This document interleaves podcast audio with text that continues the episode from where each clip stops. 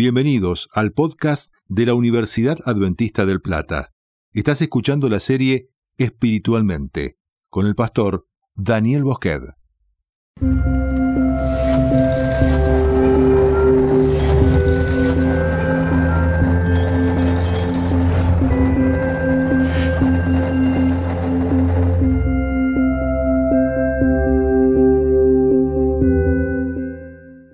Dejadme que comience en esta noche la reflexión lógicamente con una parábola moderna. Se encuentra Pepe con Manolo. Hombre, Manolo, ¿cuánto tiempo sin vernos? Pues sí, sí, aquí estoy. Oye, te conservas muy bien, ¿no? Sí. ¿Y qué, haces? Bueno, estoy estudiando. He puesto a estudiar ya de mayor, ¿sabes? ¿Y qué estudias? Estudio lógica. Lógica. ¿Y eso qué es? Pues es un... A ver, por ejemplo, ¿tú tienes una pecera en casa? Sí. ¿Eso es que te gusta el mundo marino? Sí. Por lo tanto, ¿te gusta el mar? Sí. ¿Te gusta la playa? Sí. Y cuando te vayas en la playa, disfrutas y luego vas a tu casa, te duchas con jabón, te quitas la sal? Sí. Así que disfrutas la sensación de frescor después de ducharte? Sí. ¿Ves? Pecera, frescor, una cosa lleva a la otra. Eso es lógica. Ostras, madre mía, Manolo, cuánta sabiduría, ¿eh? Bueno, bueno, pues gracias. Así que se encuentra Pepe con un amigo y dice, ¿no sabes con quién me he encontrado? ¿Con quién? Con Manolo. Oye, ¿qué tal le va? Uy, está estudiando. ¿Qué estudia? Lógica. ¿Y eso qué es? Es... ¿Tú tienes una pecera en casa? No. Pues eres un guarro, ¿eh? Y se va. Esta parábola moderna nos ayuda a entender los problemas que solemos tener a la hora de extraer datos de la realidad. ¿Qué ocurre? Muchas veces llegamos a conclusiones falsas o absurdas porque utilizamos una lógica errónea. Hacemos inferencias que resultan falsas. ¿Qué es una inferencia? Una inferencia es una consecuencia, conclusión o deducción que extraemos de la realidad y que tiene que ver mucho con el funcionamiento de nuestra mente y hoy vamos a explorar. Hay dos formas básicas de extraer conclusiones de la realidad. Una es la forma racional, la forma tradicional, que tiene que ver con los circuitos y leyes de la lógica tradicionalmente estudiados. Por ejemplo, si A es igual a B y B es igual a C, A es igual a C. Si todos los coches tienen ruedas y yo tengo un coche, mi coche tiene ruedas. ¿De acuerdo? Esto sería un planteamiento lógico tradicional. ¿Qué problema tiene? Es bastante lento en la vida real. Si tuviésemos que procesar todo así, con estos planteamientos lógicos, tardaríamos mucho y se saturaría nuestro cerebro. Por eso, nuestra mente utiliza atajos mentales llamados heurísticos. Los heurísticos implican impresiones, intuiciones y de alguna forma resoluciones probabilísticas que hace nuestra mente de forma automática. Las dos vías tienen ventajas e inconvenientes y ambas tienen problemas. En el caso de la primera vía, la vía racional, eh, muchas veces nos faltan datos. Si todas las casas son azules y yo tengo una casa, ¿de qué color es mi coche? no puedo resolverlo, ¿de acuerdo? Si me faltan datos, todo el sistema se bloquea, no puedo resolverlo. O en otras ocasiones los datos que tenemos son completos, pero las premisas son erróneas, por eso las conclusiones también son falsas. Por ejemplo, que no todas las casas sean azules. Puedo seguir el procedimiento lógico, pero al final llega a una conclusión errónea. En el caso de los heurísticos, en muchas ocasiones dicen que funcionan bien. De hecho, hay algunos estudios que indican que nuestras intuiciones suelen ser ciertas. Cuando nos hacen una pregunta, cuando tenemos que resolver un problema de forma rápida, esa primera solución forzada que produce nuestra mente suele ser correcta. A veces lo pensamos y lo estropeamos. ¿eh? Eh, de hecho, todos los días hacemos heurísticos. Por ejemplo, a la hora de cruzar la carretera, yo voy a cruzar la carretera y entonces calculo la distancia de forma automática. Imaginaos que alguien estuviese allí con el móvil eh, calculando velocidad, espacio. Si empiezo, bueno, tengo que dar un paso de unos 30 centímetros, cuatro, pasos, tal, no podríamos cruzar. ¿Qué hace nuestra mente? Simplemente mira, calcula la trayectoria y pasamos porque sabemos que nos da tiempo. Ese razonamiento es heurístico. es probabilístico. El problema de los heurísticos es que funcionan por asociación, por similitud de un objeto con otro. Y, por ejemplo, cometemos errores de los siguientes. Los productos de calidad suelen ser caros. Por lo tanto, si yo veo un producto caro, digo, es bueno. ¿De acuerdo? O sea, nuestra mente dice, oye, si las cosas buenas son caras, si veo algo caro, es que tiene que ser bueno. Es un atajo que nos ahorra tiempo, pero que no siempre es cierto. Por ejemplo, vamos a comprar galletas, entramos al CAP, eh, al CAP, y entonces tenemos que elegir galletas. Hay un montón de galletas. Tendríamos que, en la primera línea, tendríamos que calcular los ingredientes, eh, ver la salud de cada uno, si es de palma, si es de coco, girasol, eh, los gramos. Teníamos que hacer un montón de cálculos para decir, esta es la mejor elección. ¿Qué es lo que hace nuestra mente? Se ahorra todo y dice, vamos a ver, si veo una marca conocida, si es conocida, tiene que ser buena. Así que elijo la marca conocida. Así trabaja la publicidad. La publicidad intenta estudiar nuestra mente, nuestros heurísticos. Si pone una cara famosa, eligiendo o seleccionando una galleta, toma la galleta, la próxima que la veas, tu mente la va a elegir, porque intentamos ahorrar energía. Nuestra mente intenta ahorrar energía, entonces nos movemos muchos con los heurísticos. De hecho, lo hacemos con las personas.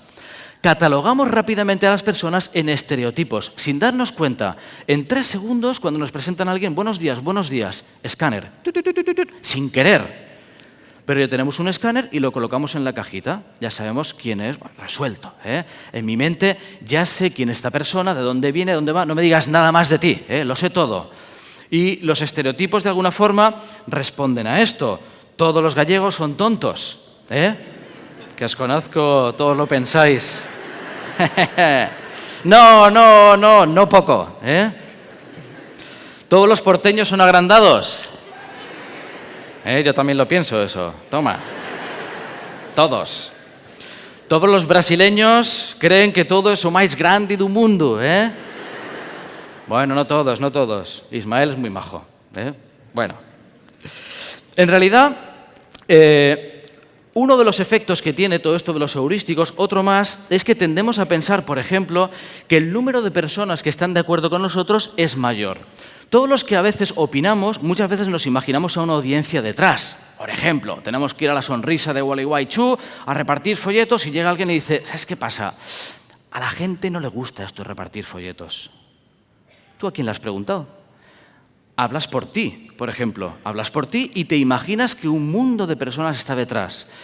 Creemos que nuestra opinión está respaldada por mucha gente y es un heurístico o es una inferencia que es falsa. Lo peculiar de esta forma de funcionar lógicamente es que sin querer podemos estar aplicando atajos mentales o heurísticos durante toda nuestra vida a Dios. Quizá hemos llegado a conclusiones falsas por fallos en nuestra lógica. Hoy vamos a explorarlo un poco. Sabéis, podemos llevar años en la iglesia y sin quererlo podemos llevar tiempo llegando a conclusiones que no sean ciertas sobre Dios, sobre cómo debería ser la iglesia. Y si le añadimos nuestra tendencia a hacer las cosas igual, siempre, y nuestra tendencia de la mente a reducir la energía, lo más fácil puede ser repetir cosas, repetir razonamientos. Es lo que se llama el pensamiento reproductivo. Simplemente reproducimos sin pensar. Y esto se puede aplicar a muchas áreas de nuestra vida, incluida, como no, la religiosidad y la iglesia. El objetivo de esta reflexión en esta noche es que podamos replantearnos nociones preconcebidas sobre Dios que puedan no ser ciertas.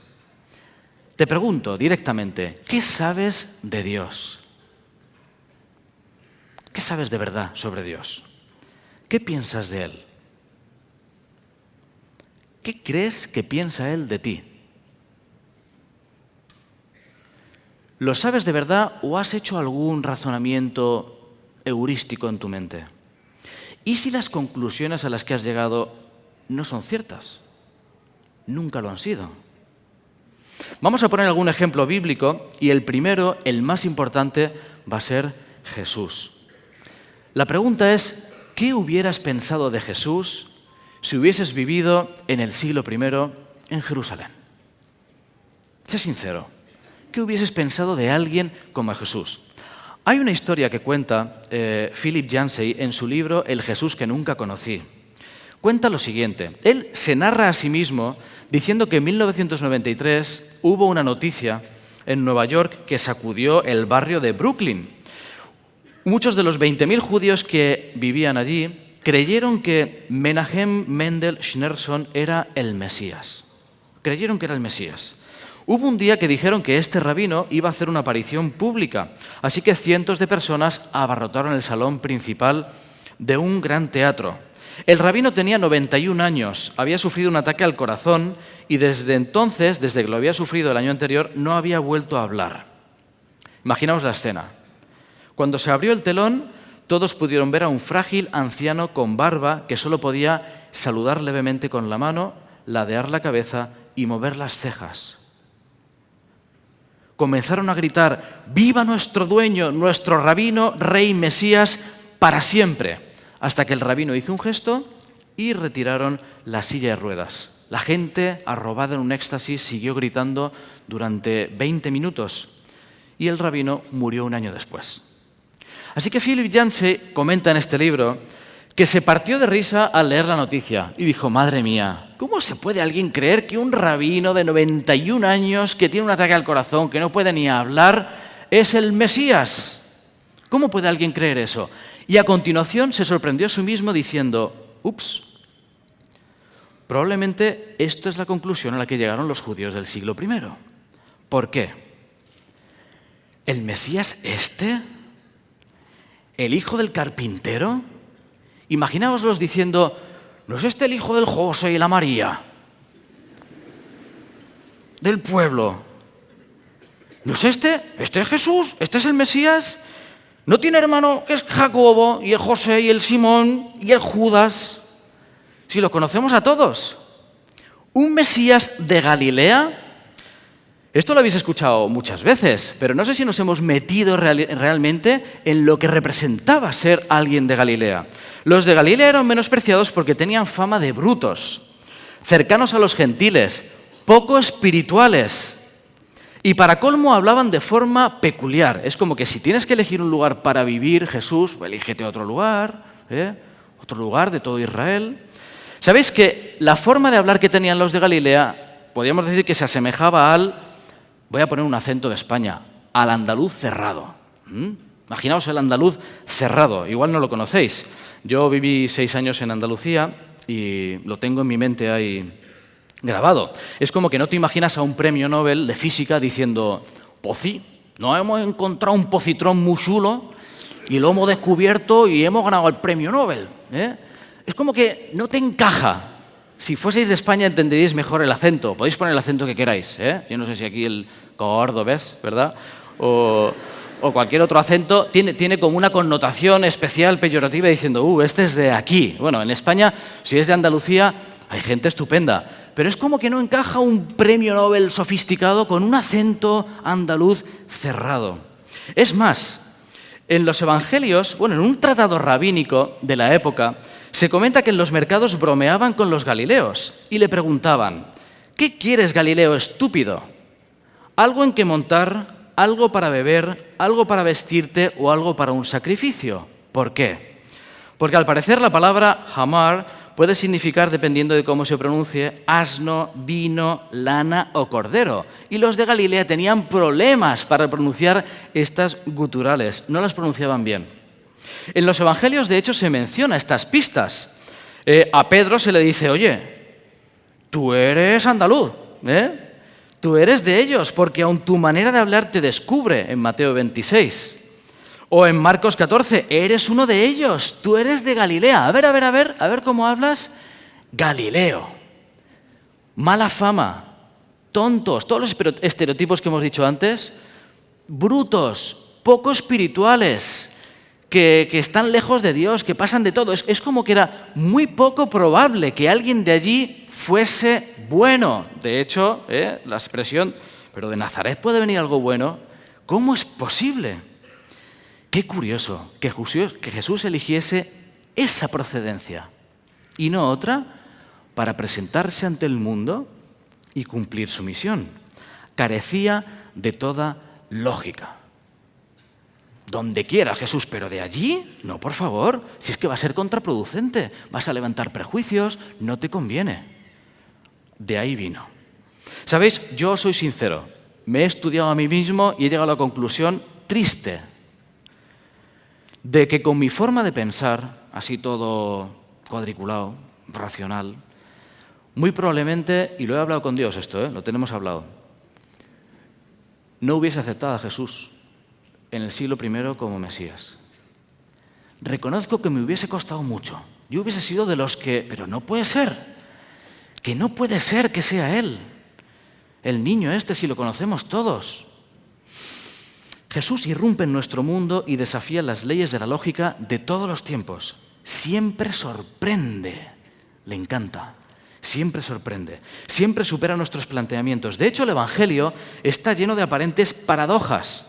Bienaventurados los pobres, sí, claro.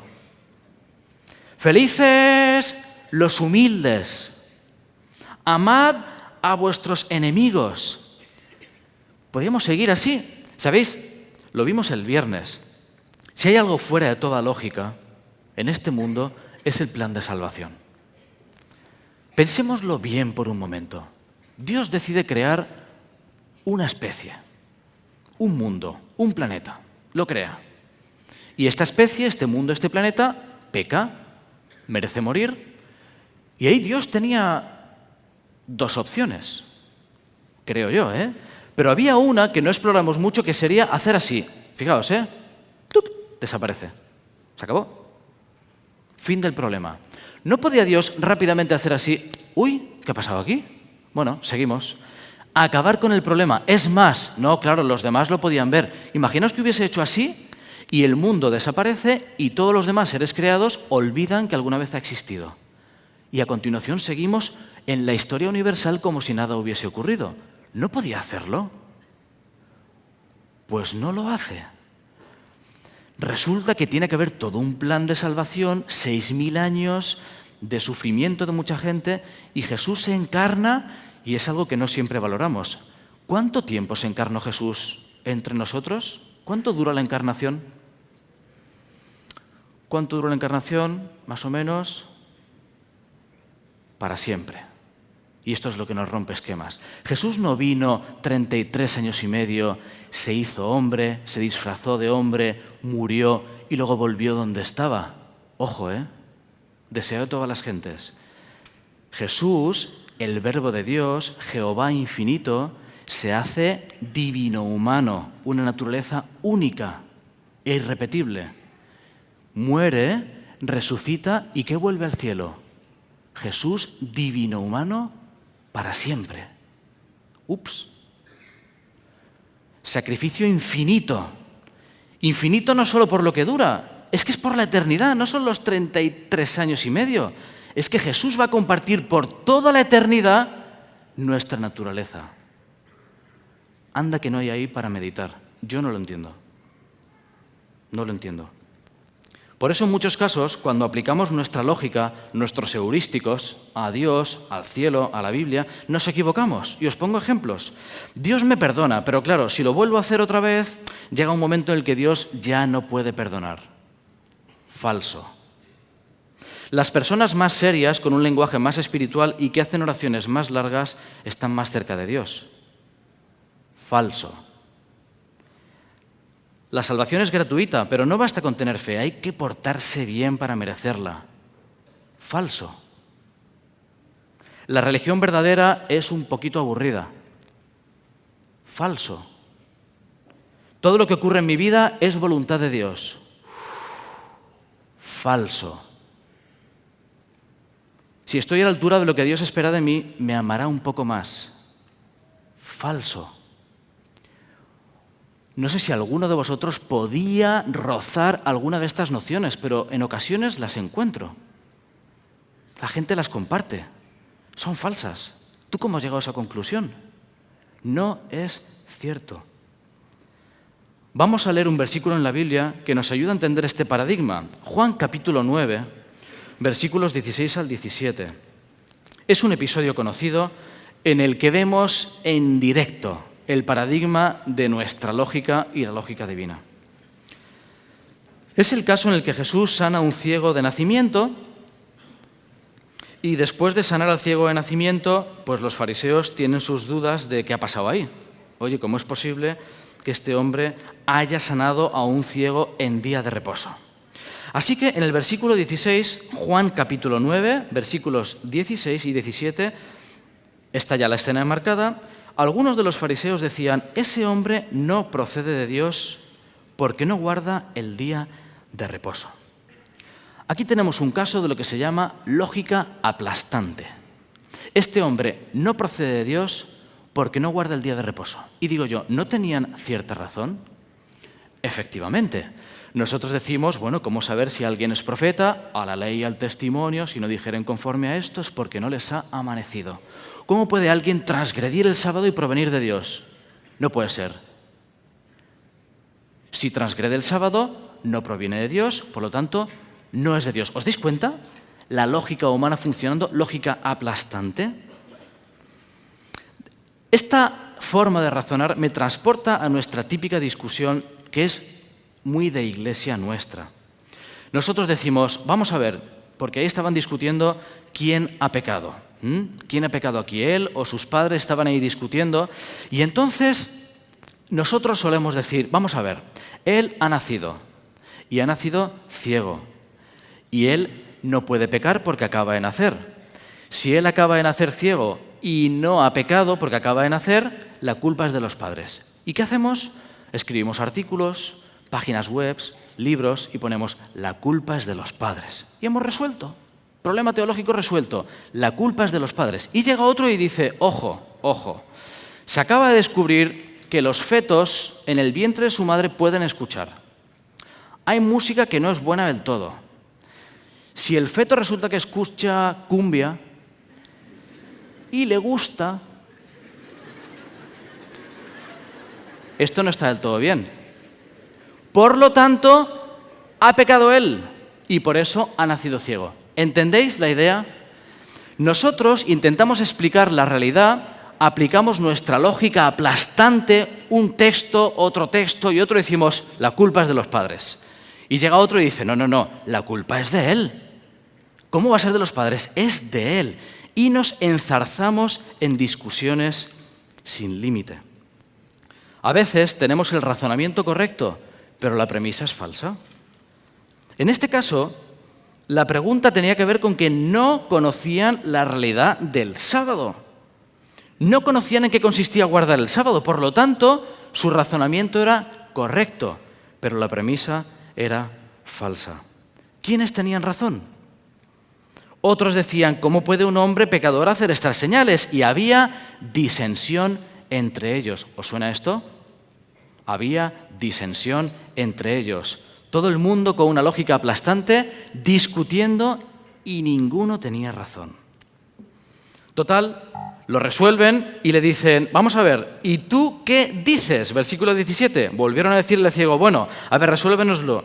¿Qué dices tú del que te abrió los ojos? En otras palabras, ¿Tú qué lógica utilizas? ¿Racional o heurística? ¿Qué datos tienes? ¿Cómo resuelves la ecuación que nos tiene aquí en un sin vivir? Y la respuesta es, es profeta. ¿Es profeta? No puede ser. Tú en realidad es que no eras ciego. Tú no eras ciego, que ya te hemos pillado. Y entonces preguntan a los padres, este que decís que era ciego, sí, claro, ¿eh? Cualquier otra explicación menos reconocer que estabas que estaban equivocados. Sabemos que ese hombre es pecador, ¿te enteras? ¿Sabéis? Esto termina de una forma muy bonita. El ciego podría haber entrado a discutir. Podría haber intentado resolver la ecuación. Podría haber intentado discutir los heurísticos, la lógica, pero le soltó algo que resolvió el asunto para siempre. Es una frase preciosa que conocéis. Mira, yo una cosa sé. Antes era ciego. Ahora veo haz tú la cuenta. Hmm. Yo no sé si viene de Dios o no viene de Dios, o ha transgredido el sábado o no. Yo te digo algo. Ayer yo era ciego y ahora veo. Resuélvelo tú. Haz tú la cuenta. ¿Qué quiero destacar en esta noche? sin querer, sin mala intención, podemos tener una idea, idea equivocada de Dios. No me escucha, es aburrido, no hace las cosas como yo quiero, no sé, no lo entiendo. Y la iglesia, y los pastores, y la doctrina, y yo, y mi familia, y tantas cosas. ¿Cómo se resuelve la ecuación? ¿Cómo saber si las premisas que tienes son ciertas? ¿Cómo estar seguro de que las conclusiones a las que has llegado sobre Dios en tu vida son ciertas? Cuando dejas la calculadora a un lado y dices, yo no sé si A es igual a B o B es igual a C. Lo que sé es que antes no veía y ahora sí que veo. En otras palabras, lo único que resuelve esto es una experiencia vital, real, contrastada, diaria con el Dios que te abrió los ojos. Sabéis, finalmente toda la teología, todas las semanas de oración, todos los cultos, todos los libros, toda vuestra estancia en la web se va a resumir en que cada mañana, al abrir los ojos, digáis, buenos días, Señor. Uf, nos espera un día complicado. Que dediquéis un tiempo a leer el deseo de todas las gentes, un tiempo a leer la Biblia, un tiempo de rodillas a decir, Señor, venga, vamos juntos. Que vayas caminando al desayuno, que en el desayuno digas, uff, qué alimento tan rico, gracias. Que vayas orando a clase, que en clase te den las notas y digas, bien, bien, bien, gracias Señor.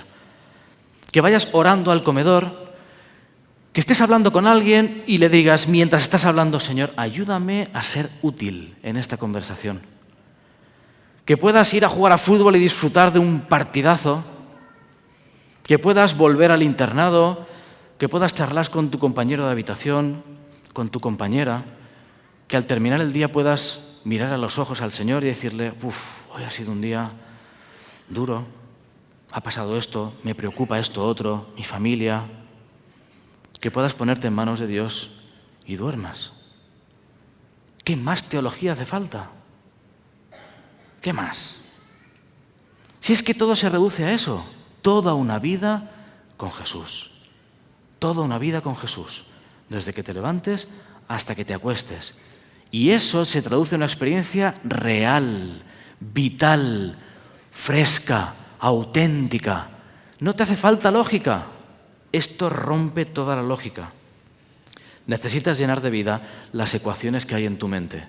Y es tan sencillo como el día que acabamos de descubrir. Ponedle todas las variantes. En medio de ese día ocurrirán desgracias.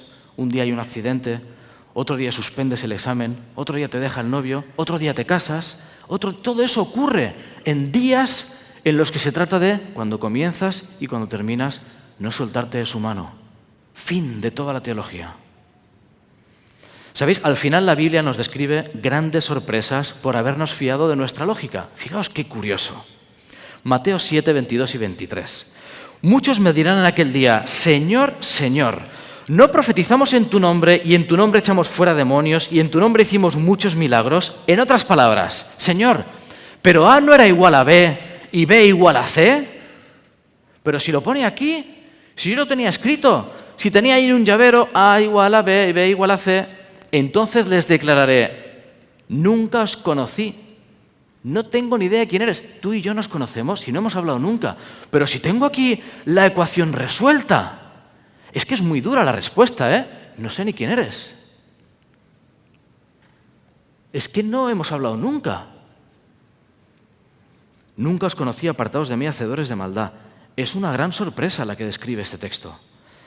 ¿Será posible que hayamos resuelto muchas ecuaciones en nuestra vida y no conozcamos a Dios de verdad? Termino. Puede estar viviendo en base a inferencias que no sean ciertas sobre Dios, sobre ti y sobre el mundo. La clave es tan sencilla como dar un paso atrás y reconocer, ups, ¿y si estoy equivocado? ¿Y si esto que yo creo que es muy claro, que lo tengo desde niño aprendido, que creo que es así, y si no fuese cierto? Señor, ¿y si empezamos de cero? ¿Sabéis? No hay nada más sano en este mundo a veces que dar un paso atrás y pensar. Dar un paso atrás y repensar, redefinir, replantear. Plantearnos que, ¿y si estoy equivocado, Señor? Abrir hueco a que Dios intervenga de nuevo. Quizá me he equivocado, Señor. Empecemos de cero. Y en segundo lugar, muchas veces no podrás resolver muchas de las ecuaciones. Con datos concretos, la ecuación de tu vida se resuelve con la experiencia real del encuentro diario con Jesús. Y contra esto no hay lógica que se resista. Desde entonces, tus conclusiones correctas serán solo el principio de una historia fascinante.